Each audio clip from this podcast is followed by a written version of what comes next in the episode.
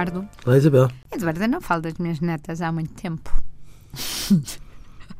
Mas esta agora nem é sobre a, a do costume, é outra. Eu fiquei em silêncio, como Sim, reparou. claro, claro. repara. Pensei, oh meu Deus, o que é que ela vai dizer? Não, é que hum, uma delas, que tem três anos, virou-se para mim e disse: Sabes quem é o meu amigo Manel que não é amigo meu? Bateu-me com uma raquete na cabeça.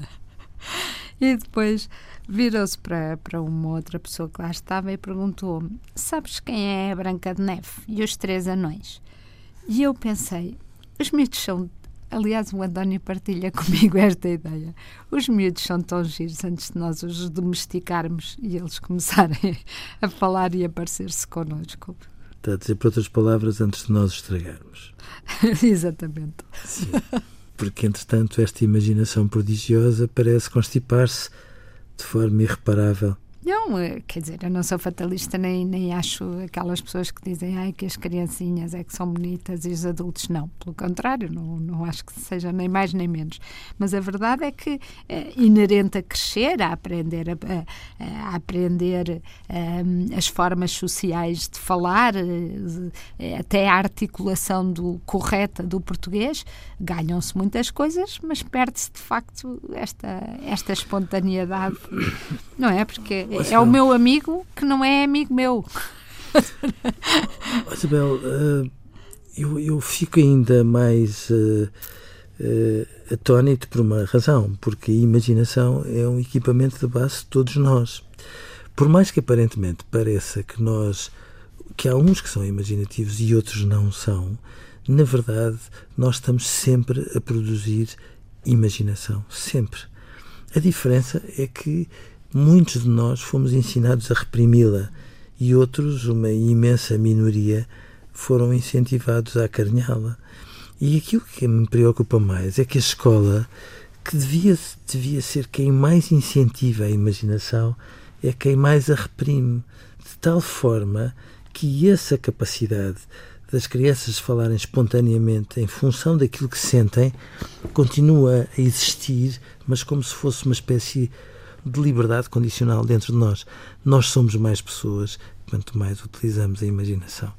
E todos nós fomos utilizando uma ideia completamente absurda que somos cada vez mais sérios quanto mais a nossa imaginação está acorrentada, fechada num quarto e às escuras, que é tudo aquilo que nós ganharíamos eh, se não fosse assim. Oh, Eduardo, mas sabe que me preocupa um, quando agora é, está na moda, um, está, nós sabemos que está na moda os afetos, está na moda uh, supostamente a é criatividade, está na moda. E, e, só que a partir do momento em que ficam na moda e nos discursos, muitas vezes parece que se mudou, mas na realidade depois uh, o que se considera criatividade uh, é duas ou três coisas, o que se considera afeto são duas ou três coisas e repetem-se slogans, basicamente repetem slogans, mas a estrutura não mudou. Eu, eu, por acaso, acho exatamente o contrário. Eu acho que nós andamos cada vez mais esquizofrénicos, com todo o respeito, porque o que está na moda não são os afetos. Era ótimo que os afetos estivessem na moda. O que está na moda são os afetos bons que se expressam como todos os outros fossem uma espécie de caixote de lixo de que nós, francamente, podemos prescindir. E mesmo quando falamos da criatividade, nós não falamos da criatividade.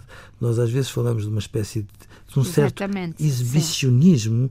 que não tem nada a ver com as nossas impressões digitais, com a nossa singularidade a expressar-se na maneira como nós nos vestimos, falamos ou produzimos, seja o que for.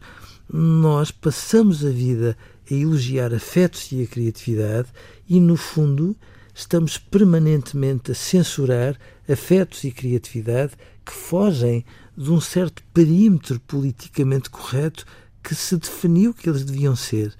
E é aqui que nós às vezes andamos a elogiar uma coisa e a censurá-la ao mesmo tempo.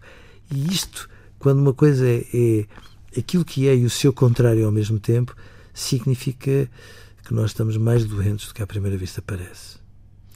Pois. então, vamos continuar a falar. pode ser que nos curemos a nós Não, próprios vamos continuar e aos a outros. defender o afeto, a criatividade e a imaginação como patrimónios da humanidade que andam para aí a ser muito mais maltratados do que deviam ser. Adeus, e o resultado está à vista. Adeus, Isabel. Eduardo.